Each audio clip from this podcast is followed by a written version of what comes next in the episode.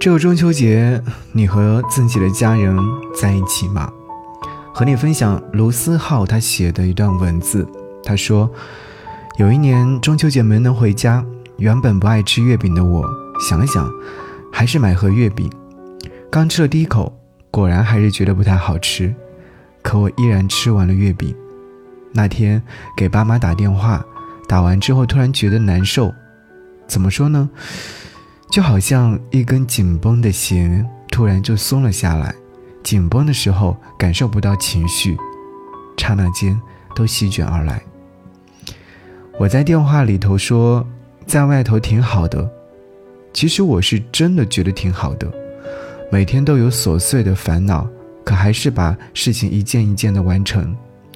日常的生活也会遇到一些闪光的时刻，只是在节日的时候才意识到自己离家真的很远，远到我只能在电话这头听到父母的消息。我还记得那时候写了一句话：“走得了独木桥，也能跟千军万马一同往前走。”却最害怕家人的一句安慰，一句心疼。所以后来能回家的时候，尽量都回去。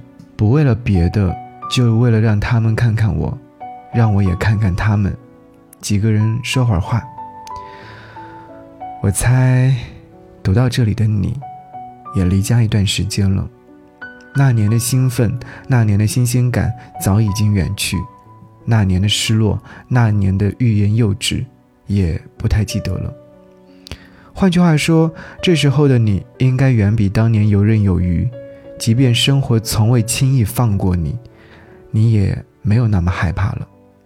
那些人生的隧道出现时，你不是没有痛苦过、纠结过，你也不是没有想过，为什么全世界最爱我们的人就在故乡，却还是要离开家呢？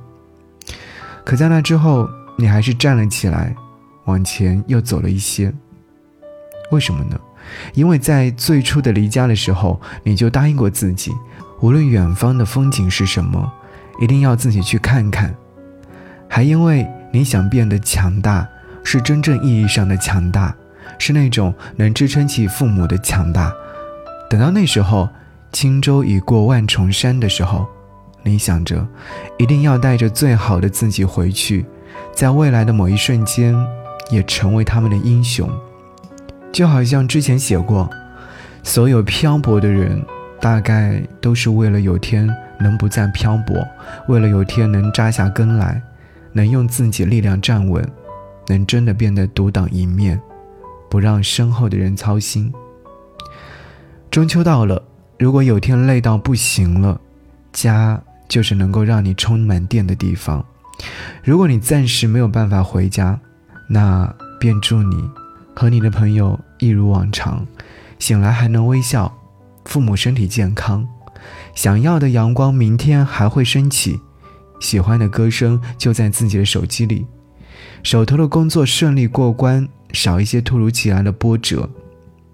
离别是为了更好的团聚，在那之前别忘了好好照顾好自己，等到相聚的时候，他们问你过得怎么样啊，你可以拍着胸脯。说，可好了，现在的我有能力带你们去看世界啦。以上，祝你早安、午安、晚安，记得吃一口月饼。但愿人长久，千里共婵娟。无论相隔多远，我们和思念的人都能够共享同一片月光。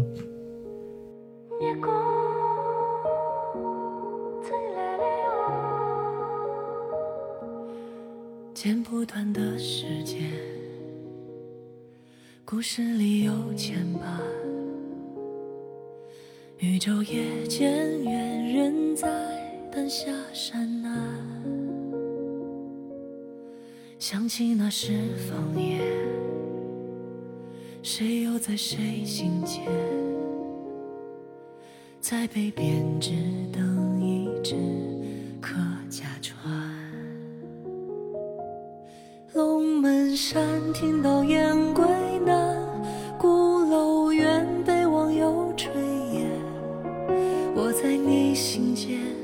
是你我执意相守的诺言云开我知道